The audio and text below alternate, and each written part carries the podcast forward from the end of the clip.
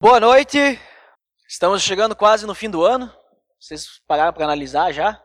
Né? Esse ano passou rápido, pelo menos para mim parece que está passando bem rápido.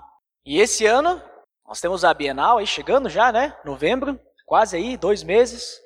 Mês que vem nós temos o retiro dos jovens. Se você se sente jovem, pode participar, só se inscrever. E nós hoje então vamos conversar sobre algo que faz parte da nossa vida, né?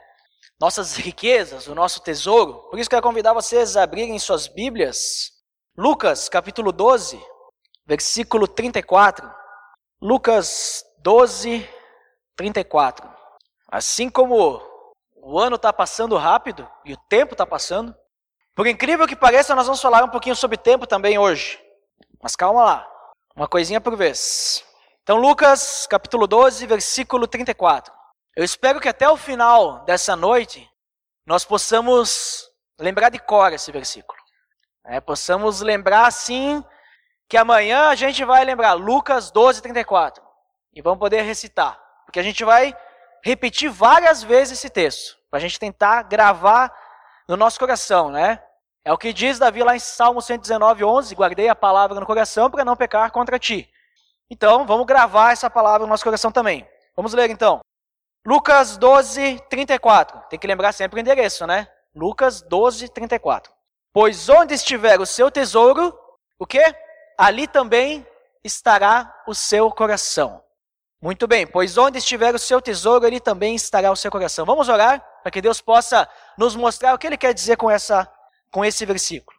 Senhor Deus, em nome do teu filho Jesus, eu te agradeço por essa noite por podermos nos reunir como igreja, estarmos aqui em um local em que podemos louvar o teu nome, aprender mais a tua palavra, podermos nos amar, nos suportar e servir uns aos outros, Senhor.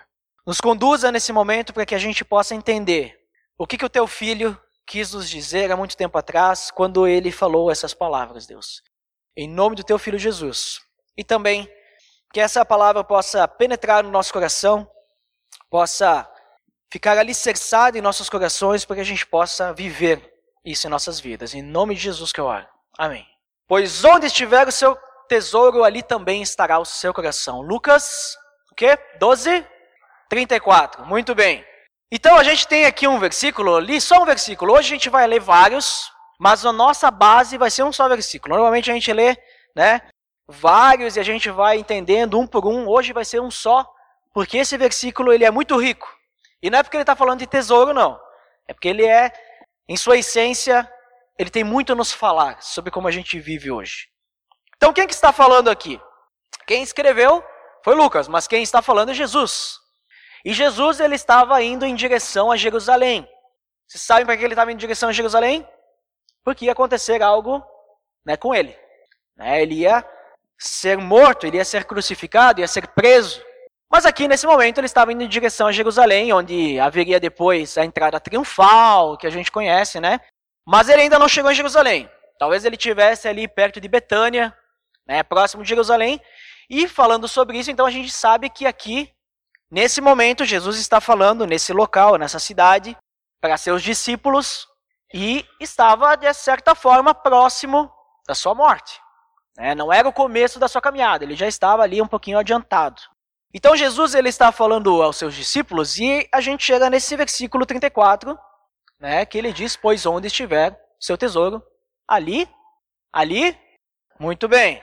Bom, nós vamos lembrar esse versículo hoje. Então por que que ele fala isso? É, por que, que ele fala do tesouro e do seu coração e tudo mais? É, por que, que ele fala para seus discípulos isso?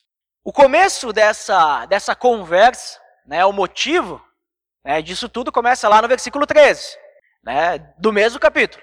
Alguém da multidão lhe disse: Mestre, dize a meu irmão que divida a herança comigo. Ali começou tudo, né, para chegar no versículo 34. O que, que, o que aconteceu ali nesse momento? Chegou alguém lá, que estava escutando Jesus, Jesus estava falando né, diversas coisas para aquele povo, aquelas pessoas, uma multidão, e alguém resolve dizer: Mestre, fala para o meu irmão lá que ele tem que dividir a herança comigo. Né? Provavelmente, o que, que a gente entende? A gente entende que esse não era o irmão mais velho. Porque no, na cultura judaica, o primogênito ele recebia, ele recebia a parte dobrada da herança. Né? Então, provavelmente esse cara aí, ele devia ser o mais novo, ou do meio, não sei. Talvez fossem dois irmãos, devia ser o mais novo. E ele queria que fosse igual. Ele não queria receber menos que o seu irmão da herança. Né? Então vai lá, mestre, diz para o meu irmão que eu tenho que receber a mesma coisa que ele, eu não quero receber menos. Só que Jesus ele rejeita esse pedido. E então, o que que Jesus ele vai nos ensinar? É, o que que Jesus está falando no versículo 34, que ele começa já ali no versículo 14.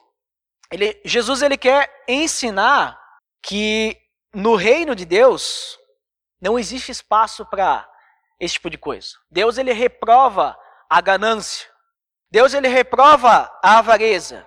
Então acumular riquezas aqui na terra não agrada a Deus, né? Esse cara ele queria acumular riquezas para si. Ele estava sendo ganancioso. Não, meu irmão não pode receber mais que eu. A gente tem que receber igual. Porque eu sou tão filho do meu pai quanto ele. O que, que importava para ele? Riqueza. E daí então Jesus ele vai citar ali nos versículos seguintes, ali do 13, a parábola do rico insensato, o homem que tinha muitos bens. E existia um cara, então ele fala, um homem, né, que ele tinha tanto bem que ele chegou a construir celeiros maiores e maiores para poder armazenar as suas, os seus bens, né? As suas posses, suas riquezas. E sabe o que aconteceu quando esse homem morreu? Ficou lá, ficou lá. Ele não deixou nada para ninguém. Ele acumulou as riquezas durante sua vida e quando ele morreu, ficou lá. O que, que adiantou? E é isso que ele fala no versículo 21. Assim acontece com quem guarda para si riquezas, mas não é rico para com Deus. A pessoa guarda riquezas, não aproveita nada e ninguém aproveita aquilo. Ficou para ninguém. É, a pessoa que só quer buscar uma vida gananciosa. Depois Jesus ele vai comentar que a gente, tá meio, a gente não precisa buscar ansiosamente o que comer e o que vestir. Né? Mas a gente tem que buscar primeiramente o reino de Deus. A gente conhece o versículo lá de Mateus, né? Buscar em primeiro lugar o reino de Deus e todas as outras coisas serão acrescentadas. Aqui ele também vai falar sobre isso. É, versículo 31, busquem, pois, o reino de Deus e essas coisas lhes serão acrescentadas. Então é nesse diálogo que Jesus vem vindo. É, o que, que Jesus está falando então? Sobre ganância, sobre avareza, sobre riquezas, acumular enquanto o outro está passando por necessidades. Né? Buscar coisas só para si, buscar crescer em suas riquezas. Aí ele vai dizer: olha, acumular riqueza aqui não vai fazer diferença para Deus. Né? Você sendo rico ou pobre, para Deus não vai fazer diferença. Você tendo muita riqueza, você não vai comprar seu lugarzinho no céu, não. Então, daí então ele vai falar no versículo 34, o quê? Lucas 12, 34. Pois onde estiver o seu tesouro, ali também estará seu coração. Muito bem. O que, que a gente tem que entender disso daqui? Primeiro, Deus ele não reprova que a gente tenha recursos financeiros. Tá? Jesus ele não está dizendo assim, não, você tem que ser pobre, miserável, você tem que passar fome, porque Deus vai te suprir o teu alimento. Você tem que dar todo o seu dinheiro para a igreja e aí Deus vai te... Não, não é isso que Jesus está falando. Não é bem assim, tá? Deus ele não reprova que a gente receba um salário pelo nosso trabalho. Deus ele não reprova que a gente possa investir o nosso dinheiro em uma aplicação ou até comprar uma casa para nós morarmos, ou ir no mercado e fazer um rancho. Não, Deus não está reprovando isso. Deus ele reprova a ganância, o acúmulo de bens, sabe? Tem até uma eu nunca cheguei a assistir, mas eu sei que tem. Tem naqueles canais de documentários, né? Eu sei que tem uma série chamada Acumuladores, alguma coisa assim. As pessoas que elas vão acumulando coisa, acumulando coisa, elas não usam nada daquilo que elas têm, mas elas vão comprando, né? Tem outras pessoas que elas têm, não são acumuladores, mas elas têm problema em gastar. Né? Tem que comprar, comprar coisa. E aí tu vai acumulando coisas. Daqui a pouco tu vai estar tá comprando uma casa para deixar tuas coisas, mas tu não vive lá. Daqui a pouco tu vai ter três casas, só para guardar as coisas. Vai comprar armazéns. E aí quando tu morrer, vai ficar lá. Tu não vai usar nada. Né? Então é isso que ele está falando. O acúmulo de bens de uma forma egoísta. A gente ficar acumulando, não repartir com os outros, não usar aquelas coisas né, para servir as outras pessoas, ou, não sei, né, ter para ter, ter para mostrar para os outros, né, ter para demonstrar que tem condições de comprar, só para mostrar, olha, veja meu celeiro que grande, olha quantos bens eu tenho naquele celeiro. É isso que Jesus ele está combatendo. E esse versículo, então, ele fala especificamente de recursos financeiros. Né? Onde está o seu tesouro, aí está também seu coração.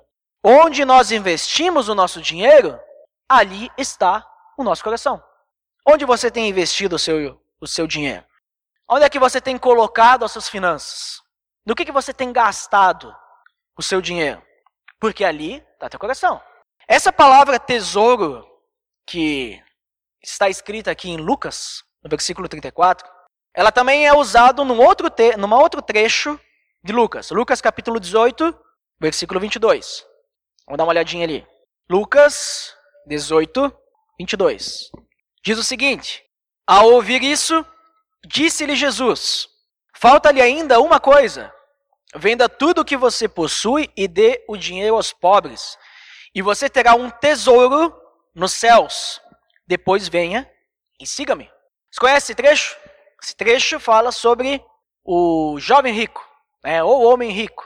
E nesse trecho, então, chega um homem muito importante, muitas posses, e pergunta para Jesus: o que, que eu faço para herdar a vida eterna? Como é que eu posso, né, ter a vida eterna? O que, que eu preciso fazer? Daí Jesus ele disse: Olha, você conhece os mandamentos, cumpra os mandamentos. Aí o homem, né? Veja bem, isso tudo eu obedeço desde a minha adolescência.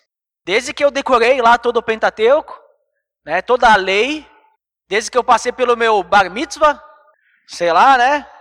Dali, desde então, eu tenho vivido, segui o mestre, e aí eu tenho obedecido esses mandamentos. Ah, e você que agora é o bom mestre, me diga então, se é assim, então já tenho feito. Aí Jesus, então, ele diz: falta uma coisa, então. Vende tudo dá aos pobres e começa a acumular um tesouro nos céus. Começa a acumular uma riqueza que não é terrena. Algo que você não tem aqui. E depois me segue. E aí aquele cara ficou muito rico, muito triste, porque ele era muito rico, né? E pegou e ele foi embora. Ele foi embora porque para ele a riqueza terrena era mais importante que Deus. Para ele o dinheiro era mais importante que seguir a Cristo. Para ele acumular um tesouro aqui era mais importante que um tesouro nos céus. O coração desse homem estava no dinheiro, não estava em Deus. O que importa aqui que a gente percebe sobre esse exemplo desse homem rico é a entrega.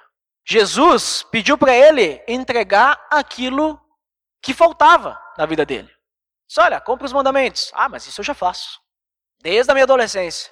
É? Então Jesus, que ele conhece o coração das pessoas, né?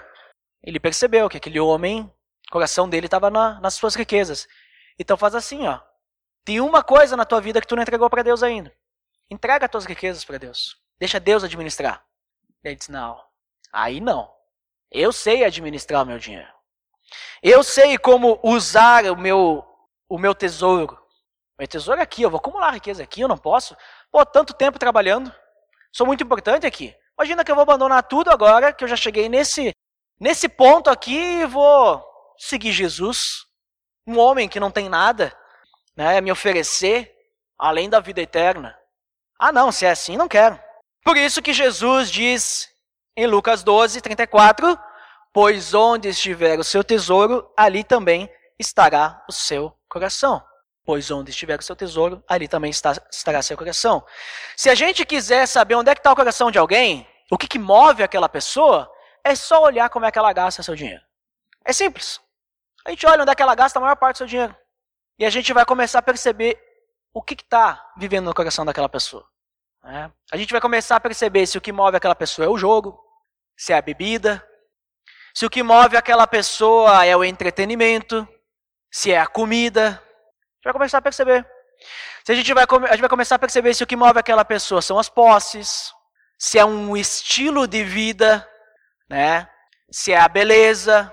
É só tu perceber onde é que a pessoa gasta o dinheiro. A pessoa chega no meio do mês, ah, não tenho dinheiro para fazer tal coisa contigo. Não tenho dinheiro, não tenho dinheiro. Mas comprou tal coisa. Mas fez isso, fez aquilo, fez uma viagem, não sei.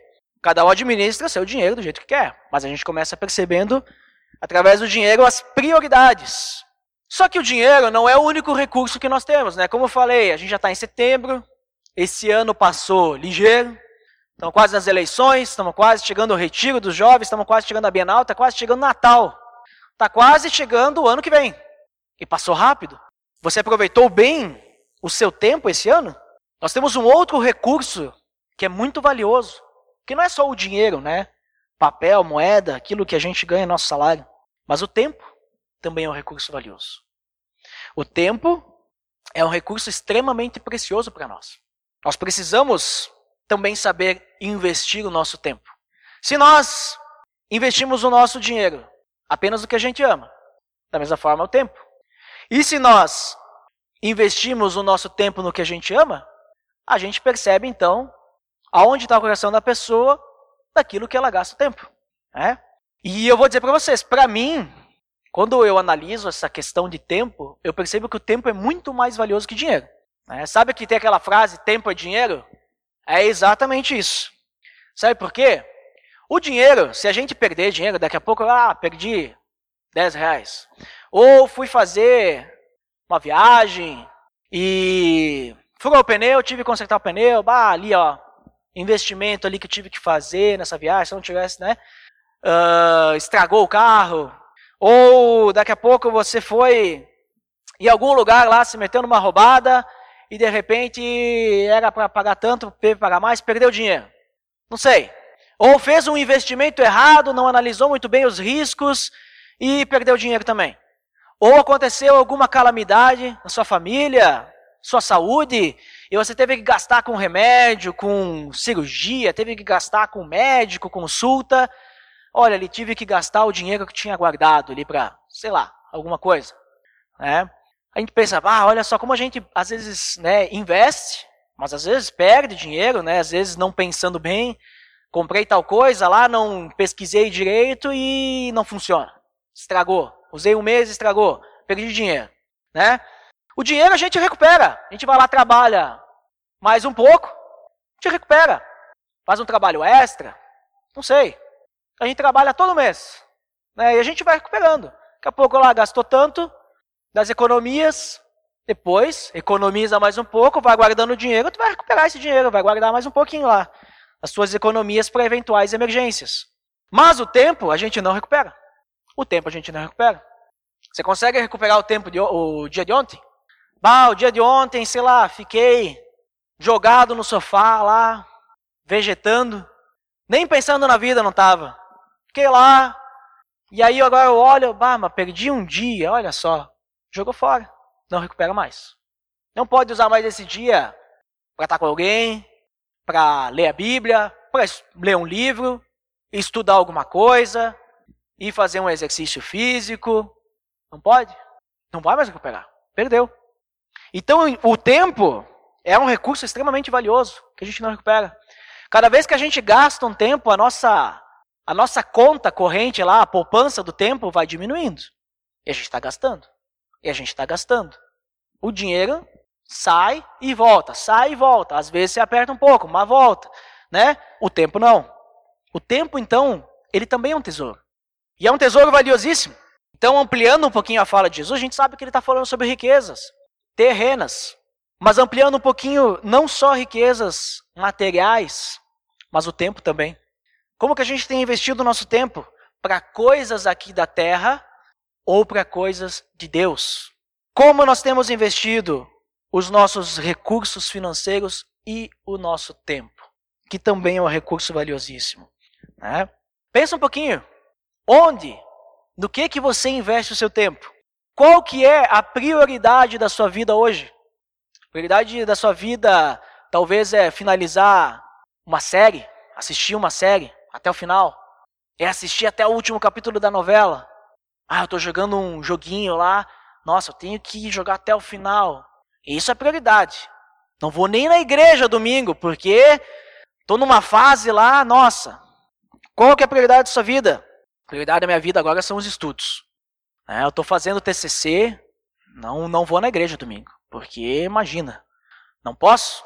Eu tenho que usar essa uma hora e meia que a gente fica reunido como igreja para dar uma direção, né?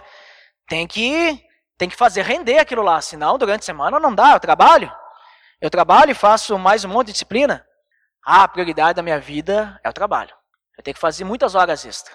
Porque, nossa, lá na empresa está precisando, tem bastante serviço. E também eu preciso ganhar dinheiro, né? Eu preciso juntar um bom dinheiro para poder viajar, para ter um filho, para comprar um carro novo. Onde é que você tem investido o seu tempo e dinheiro? Você tem investido o seu tempo e dinheiro para a glória de Deus? Ou para riqueza própria? Engrandecer o seu ego? Tentar preencher um vazio que nunca vai ser preenchido com coisas daqui. Um vazio que só pode ser preenchido pelo amor de Deus. E mais uma vez, eu não estou dizendo que a gente tem que entregar tudo para a igreja, tempo e dinheiro, mas para Deus. Né? A administração do nosso tempo e no, o nosso dinheiro tem que ser para glorificar a Deus. Pode ser sim, ofertar. Mas pode também passar, ser, passar tempo junto com algum de nós, entre nós aqui, né? Discipulado, uma conversa, um, uma refeição juntos, né? Saber como é que anda a vida, saber algum pedido de oração, orar uns pelos outros, né? Andarmos juntos no mesmo caminho, ou até mesmo trabalhar com honestidade, com fidelidade, mantendo equilíbrio né, para glorificar a Deus. Não sei. A gente pode viver nesse mundo de muitas formas para glorificar a Deus. O problema é quando Deus não é o centro. O problema é quando a gente está mais preocupado em como é que vai ser o, o final do filme tal, né, da novela tal, o que, que eles vão fazer, do que em saber se o meu irmão ele realmente está entendendo a mensagem do Evangelho. Né? Por causa que o fim da série lá, do filme e tal, depende de nós. Vai acontecer e tal, mas é, é fictício, é ficção. Agora, o nosso irmão, se a gente não dá junto com ele, se a gente não falar do evangelho para as pessoas, se a gente não apresentar essas boas novas, o fim dessas pessoas que não conhecem ou que estão indo para um caminho longe de Deus é uma eternidade longe de Deus. É real, não é fictício. Não é um roteiro de alguém lá que escreveu, sabe? Eu falo isso porque às vezes eu escuto cristãos muito preocupados com os próximos filmes que vão aparecer aí, o que, que vai acontecer e tal, não sei o quê. Nossa, isso aí é. Não é preocupação, não. Isso aí eu vou lá assisto. Eles decidiram, eles estão pagando. Ah, assisti, beleza. Me entreteu um pouco. Mas isso aí não é preocupação, não. Não vai mudar minha vida o, o que acontecer no, no filme. Por isso que eu digo, repito o que Jesus falou. Lucas 12, 34. Muito bem. Pois onde estiver o seu tesouro, ali também estará o seu coração. Vamos lembrar sempre. Vamos ler outro capítulo de Lucas, capítulo 9, versículos 57 ao 62. Lucas 9, 57 ao 62. Diz o seguinte: Quando andavam pelo caminho, um homem lhe disse: Eu te seguirei por onde quer que fores. Jesus respondeu: as raposas têm suas tocas e as aves do céu têm seus ninhos, mas o filho do homem não tem onde repousar a cabeça. A outro disse: Siga-me. Mas o homem respondeu: Senhor, deixa-me ir primeiro sepultar meu pai. Jesus lhe disse: Deixe que os mortos sepultem os seus próprios mortos. Você, porém, vá e proclame o reino de Deus. Ainda outro disse: Vou seguir-te, Senhor, mas deixa-me primeiro voltar a despedir-me da minha família. Jesus respondeu: Ninguém que põe a mão no arado e olha para trás é apto para o reino de Deus. Seguir a Cristo requer renúncia. A gente estava conversando hoje, no antes da celebração, a gente tem um momento, uma horinha que a gente passa juntos no curso de preparação para o batismo. E hoje a gente estava falando sobre senhorio de Cristo. E a gente falou aqui, a gente conversou, que quando a gente diz que Jesus é o nosso Senhor, significa que a nossa vontade já não é mais prioridade. O nosso ego, a nossa carne, não é mais prioridade. Agora nós vivemos para glorificar a Cristo, para louvar a Deus, para adorar a Deus em nossos atos, nossos pensamentos, nossas atitudes. E esses homens aqui, eles foram colocados à prova, assim como aquele jovem rico. E esses homens não estavam dispostos a entregar o seu conforto e também o seu tempo para Jesus. Né? A gente viu lá o jovem rico, era a sua riqueza. Esses homens, eles não queriam renunciar à sua velha vida. Eles queriam mais tempo. O primeiro diz: Ah, onde tu vai? Eu vou te seguir. Aí Jesus lembra ele, mas tu sabe que o filho do homem, ele não tem onde repousar a cabeça. Eu não tenho uma casa.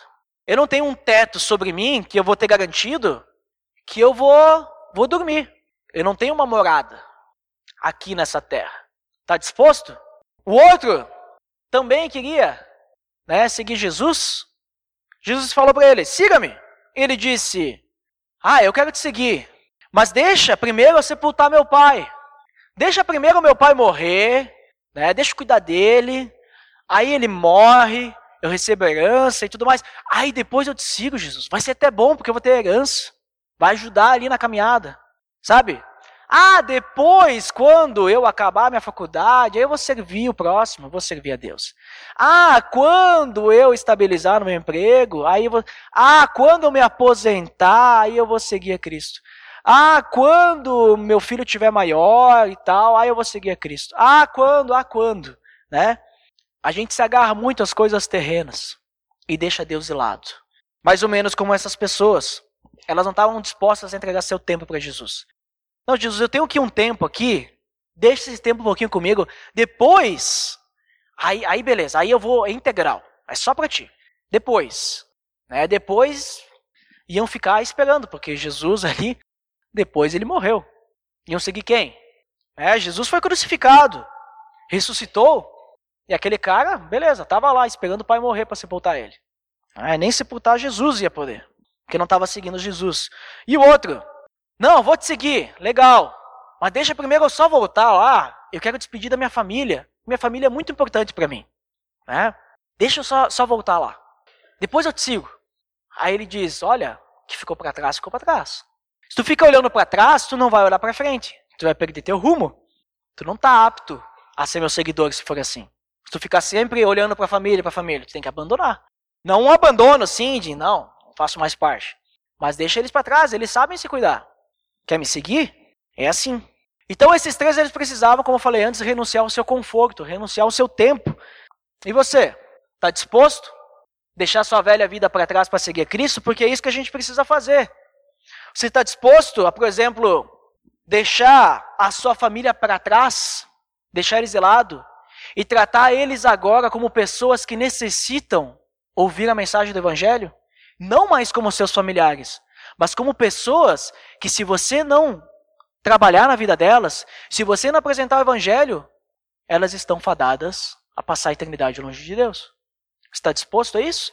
Ou você vai continuar vivendo com a sua família do mesmo jeito, né, vivendo cristão espião, né, que na igreja é cristão, mas perto da família eles nem sabem que você é cristão, nem sabem que você vai para a igreja.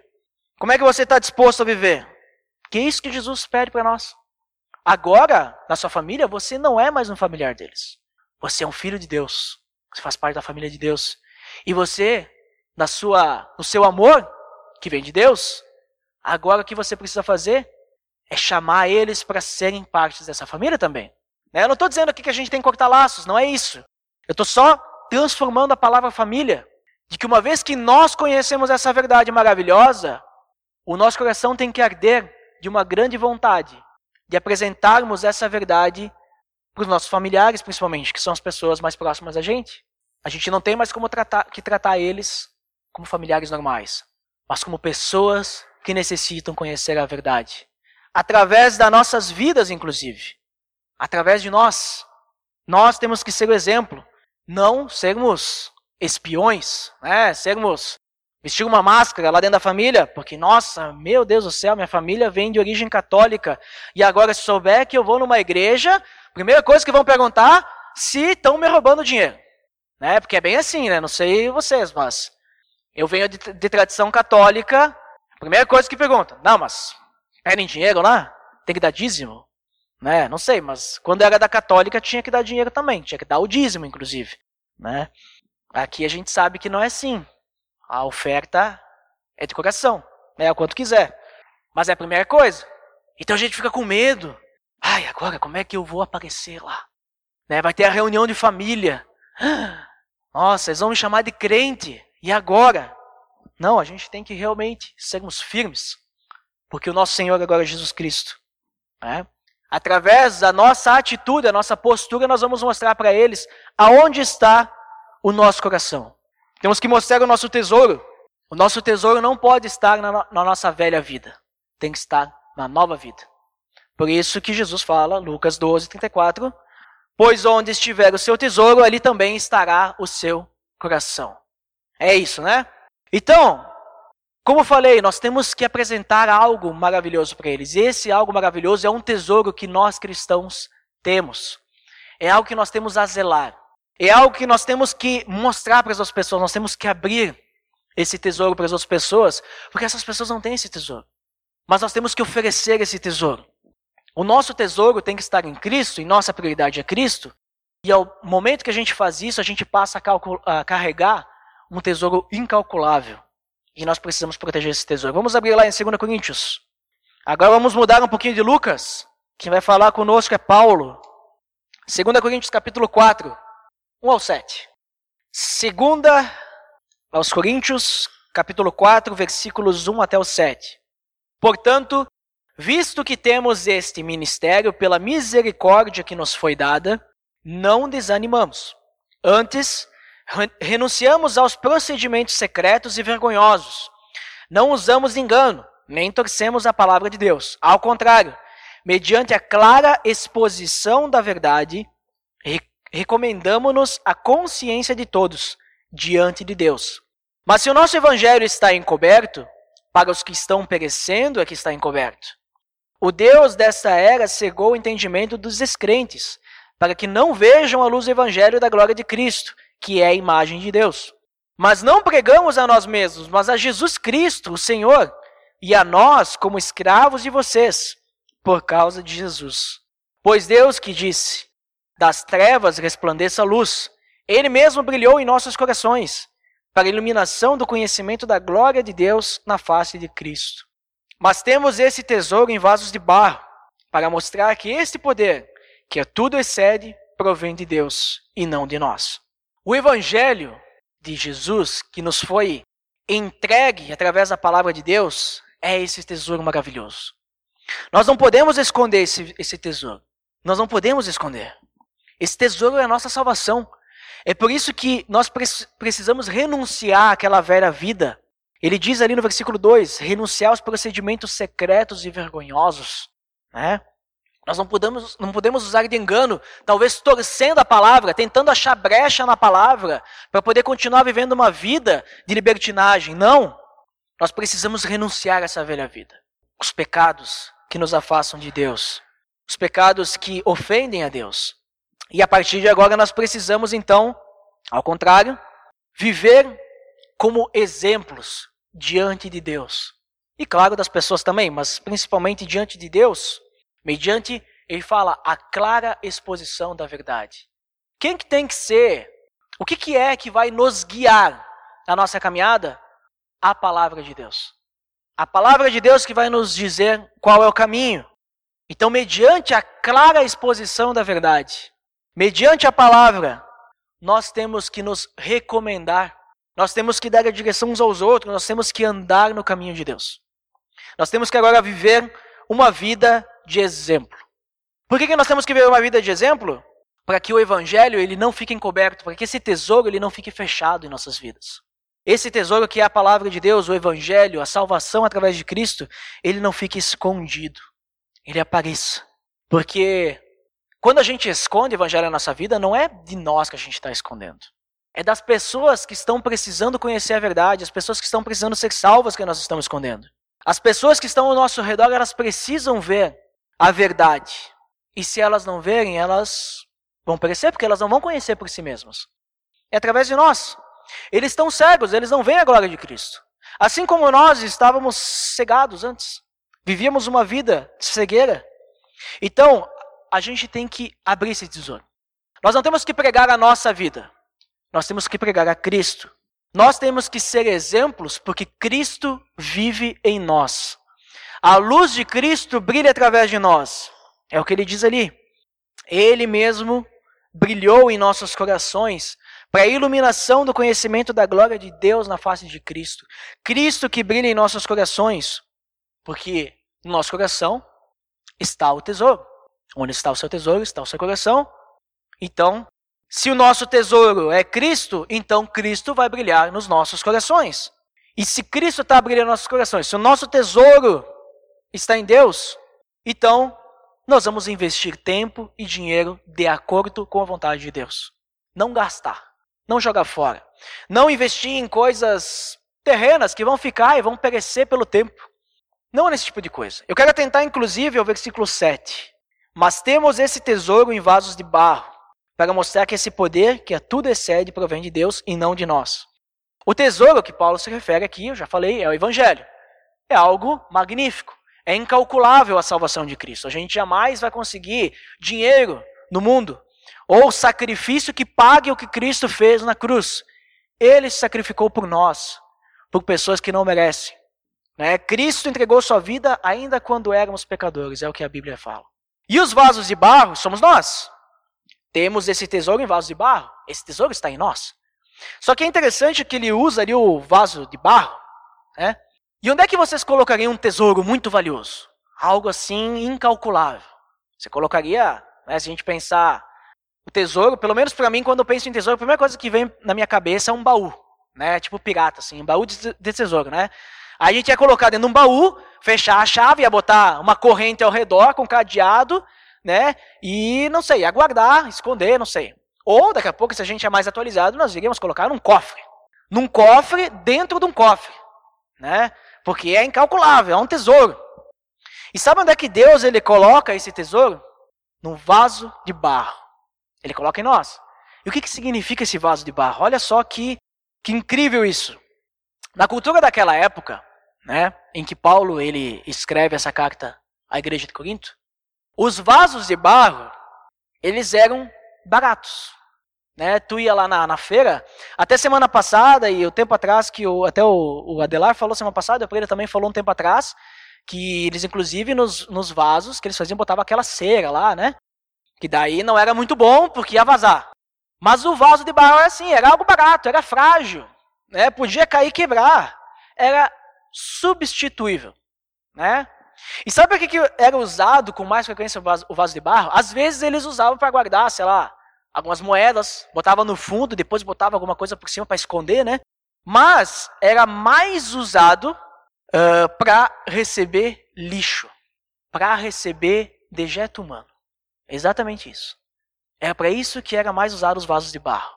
Porque era algo, era descartável.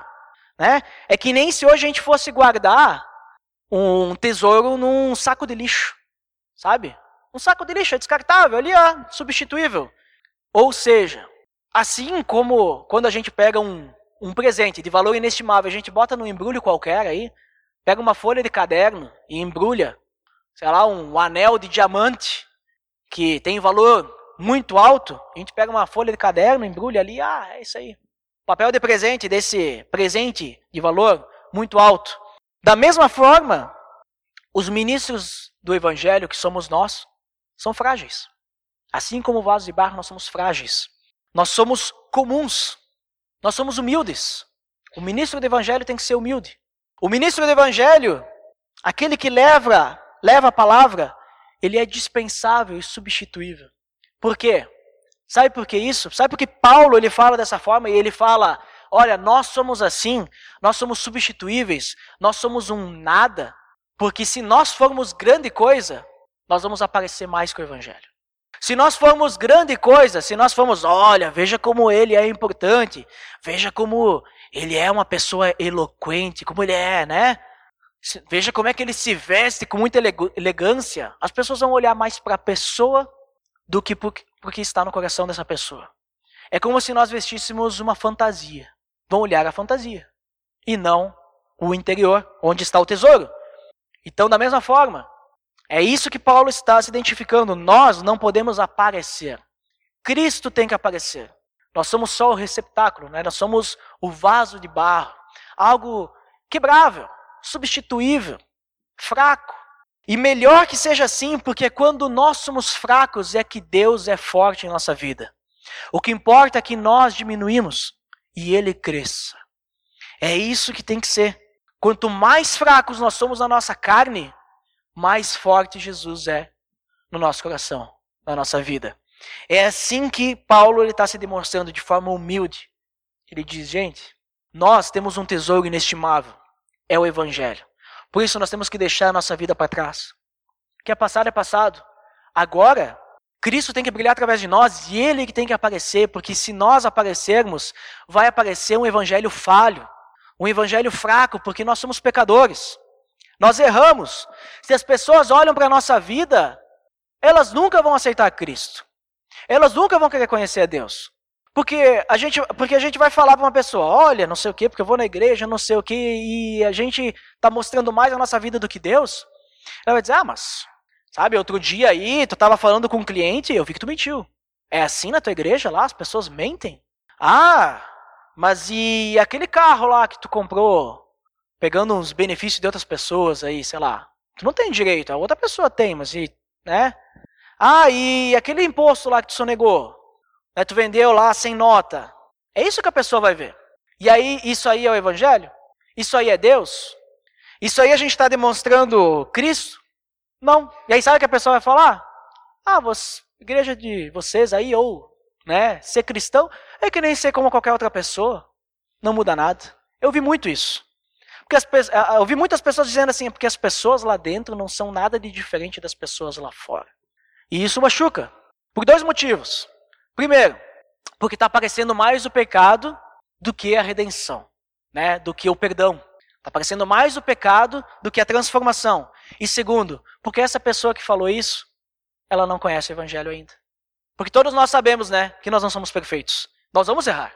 Não somos perfeitos. Temos que buscar sim o evangelho e mudar. Mas a gente sabe, eu sei quando eu olho para cada um de vocês, Cada um tem sua fortaleza. Eu sei que se eu ver alguém cometendo um pecado, a última coisa que eu vou pensar, nossa, essa pessoa aí, ó, igual ao mundo, igual as pessoas lá fora. Não, mas olha só, como é que eu posso ajudar essa pessoa a mudar? Porque eu sei que ela conhece o Evangelho. Eu sei que ela é cristã, mas ela está passando por uma dificuldade. Talvez eu preciso pesquisar aqui na Bíblia algum versículo que vai trazer uma motivação para ela. Talvez ela está com dificuldade de vencer. Entenderam a diferença? A gente conversou mês passado sobre isso, né? A gente, antes de julgar, ajudar, suportar uns aos outros. Mas é basicamente isso que Paulo nos fala. E aí muitas vezes a gente acha difícil, né, viver o evangelho e investir o tempo, investir as finanças na coisa certa. Porque a sociedade hoje em dia nos leva para um caminho contrário. É, Efésios capítulo 2, que a gente vê lá que nós somos salvos pela graça mediante a fé em Cristo.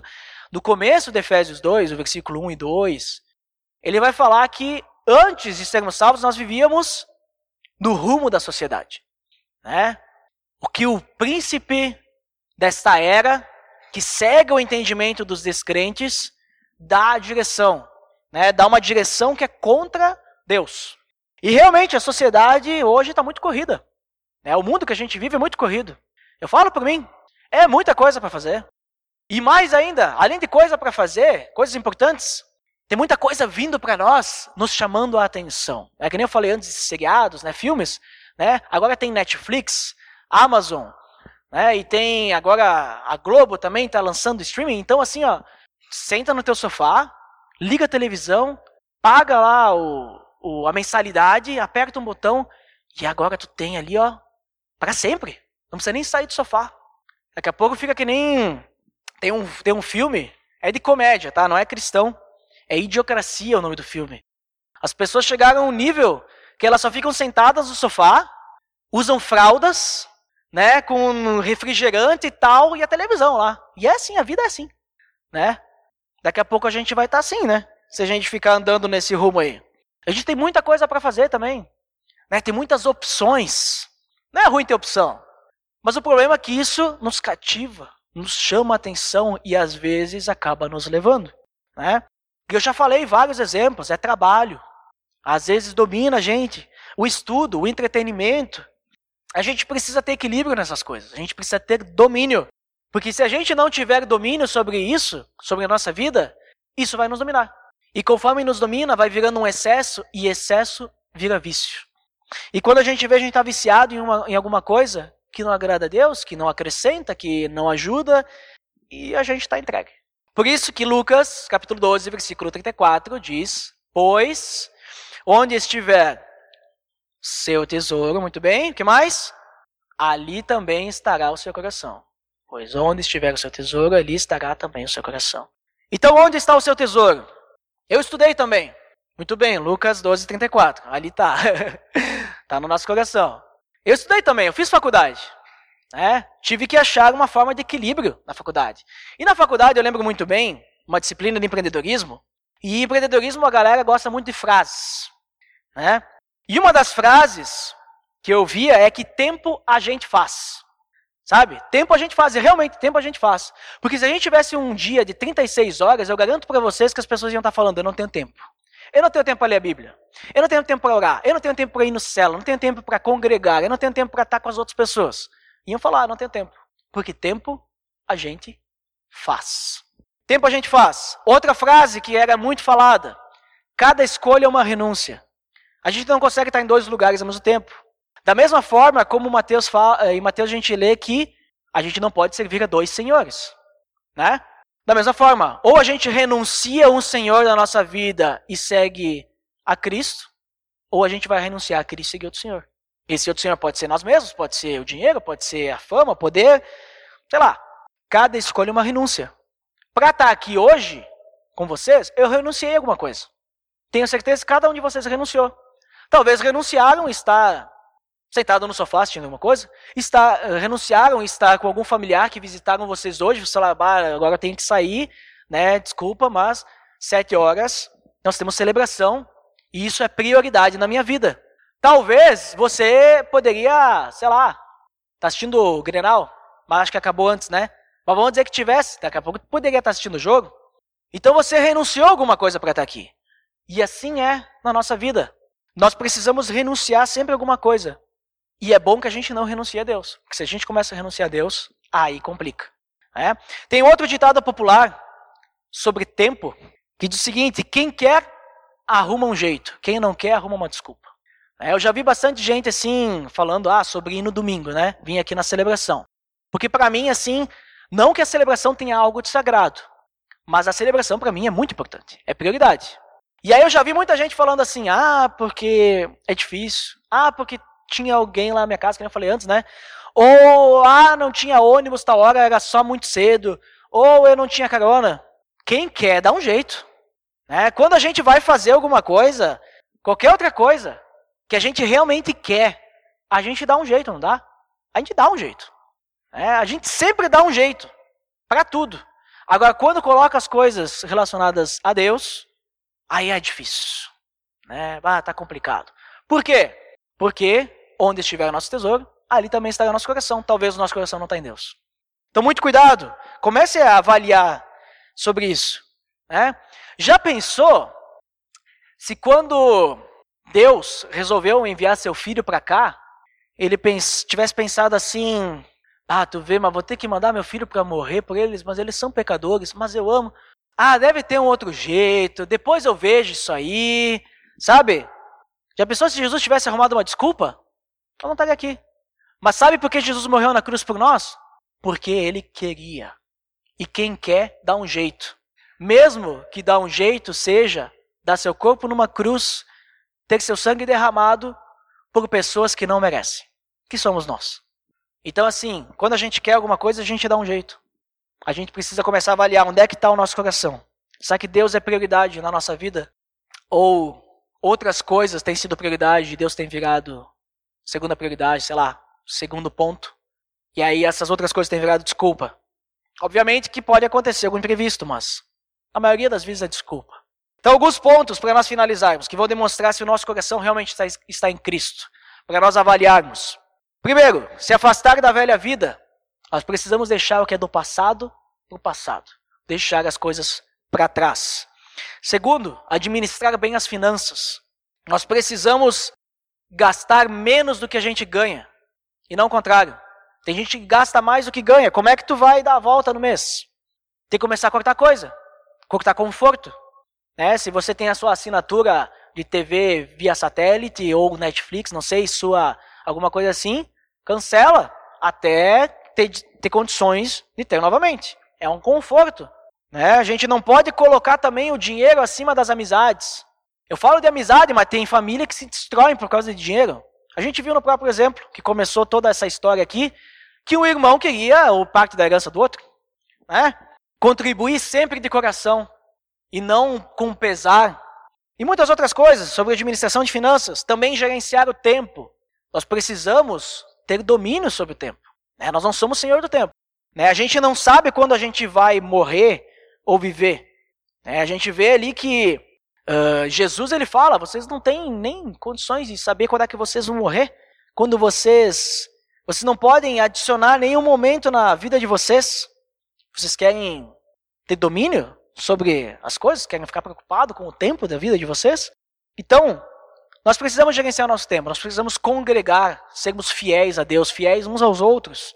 Valorizar o tempo do próximo, assim como o tempo é um tesouro, né? é um recurso muito é, precioso para cada um de nós, para o outro também é. Então nós temos que valorizar o tempo do outro. Ou seja, se alguém marcou alguma coisa em tal horário, chegar meia hora atrasado é muita falta de amor. Né? Tu está dizendo para a pessoa assim: olha, o teu tempo não importa, eu tinha mais o que fazer. Né? Fica aí me esperando, sabe? Então ter amor com o outro é tu chegar na hora. E se vai se atrasar, avisa, que daí a pessoa não fica te esperando. Daqui a pouco ela pode fazer alguma outra coisa. Né? Sair da zona de conforto, deixar a preguiça de lado, usar o tempo para algo, algo produtivo. Ler a Bíblia, orar, aprender alguma coisa nova, estar junto com outra pessoa, não sei. Em resumo, priorizar Deus em todas as coisas da nossa vida. Jesus tem que ser o nosso Senhor. Né? E Jesus será o nosso Senhor quando nós tivermos no nosso coração em Cristo. Porque Lucas 12, 34 diz o quê? Pois onde estiver o seu tesouro, ali também estará o seu coração. Vamos orar? Senhor Deus, em nome do teu filho Jesus, eu te peço que nos mostre o caminho para que a gente possa priorizar as coisas que vêm do alto e não coisas que vêm da nossa carne, do nosso coração enganoso. Que nós possamos te escutar, Senhor, e que o teu evangelho possa ser o nosso tesouro, possa ser a nossa prioridade, algo mais precioso que temos. E que possamos brilhar a tua luz através dos nossos corações. Que o Senhor possa completar o nosso coração, possa estar enraizado em nossos corações. Nos dê a direção, Deus, e que nós possamos nos ajudar uns aos outros. Possamos nos ajudar para que todos possamos crescer e sermos semelhantes a Cristo. Senhor, eu te peço por isso, porque nós somos falhos, nós erramos, nós caímos, mas nós nos entregamos para que o Teu Espírito Santo nos levante, nos dê a direção e possamos nos aproximar de Ti novamente. Em nome do Teu Filho Jesus que eu oro. Amém.